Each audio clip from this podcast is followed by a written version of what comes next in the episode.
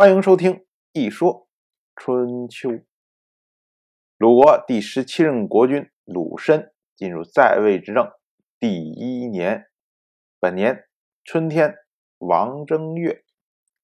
后面呢？后面没有了。这个大家一听就知道啊，这是套路啊。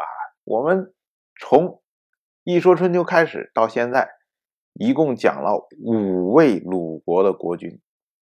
其中呢，只有十四任国君鲁允在继位的第一年，春王正月后面有“公继位”这么三个字。十三任国君鲁西孤因为摄政，所以没有公继位。十五任国君鲁同则是因为鲁允暴毙，国内一片混乱，所以没有公继位这么三个字。十六任鲁启方同样也是。因为鲁国公子鲁庆父杀掉了本来的继承人鲁班，所以呢，导致没有公继位这么三个字。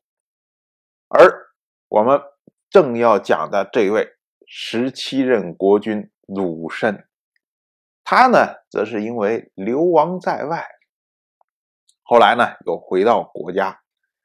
春秋为了避讳他。所以呢，没有公继位这么三个字。我们要以这五任国君来说的话，反而没有公继位这么三个字的国君占了最大多数，百分之八十啊。所以有公继位的反而是特殊的现象。我们说啊，这就是乱世啊，就是这样。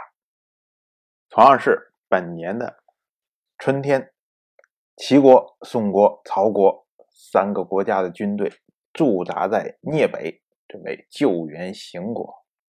这个事情啊，其实是去年魏国被敌人所灭的一个后续行动。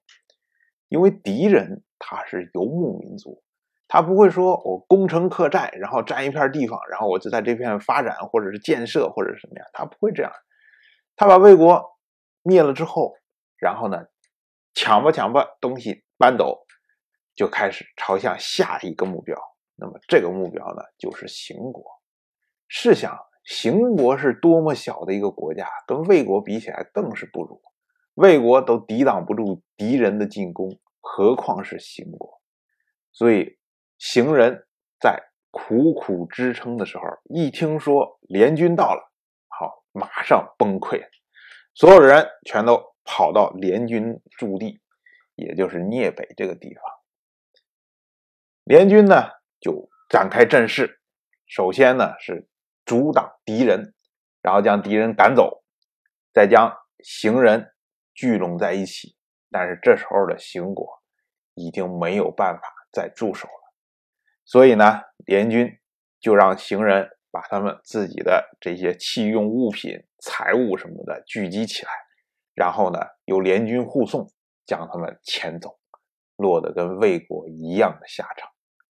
不过值得一说的是，在整个的行动中，联军对于行人秋毫无犯，这点我们就可以看出来就是齐国的国君齐小白一心要做霸业，所以呢，在军队的纪律上面做了非常严格的要求，而这个要求呢，也被实打实的贯彻下来。到了本年的夏天，六月，行人被迁到了夷夷这个地方。齐国、宋国、曹国三国的军队帮助他们来修筑城池，以备防守。说起来呢，按照当时的习惯，救助患难、分担灾难、讨伐罪恶，这些呢都是天子和侯伯分内的事情。所以齐小白组织这样的行动，哎，大家。都认为说做得好，值得赞许，但是呢，也是他分内的事情。可是也有人提出来啊，说这个时候的齐小白虽然说开了很多的诸侯盟会，在这些小兄弟们中间，哎，可以称得上老大，但是呢，他这个霸主的身份没有受到天子的承认，所以认为呢，在这个时候，实际上整个中原的大地上面。整个在周王朝的这个势力范围之内，天子首先不管事儿，然后呢又没有这些霸主来组织大家做事情。齐小白做了这样的事情，那当然值得称赞。但是呢，明面上不能讲，因为他不是天子确认的，不是王室确认的霸主。当然，这个是另外一种说法。当然，我就这么一说。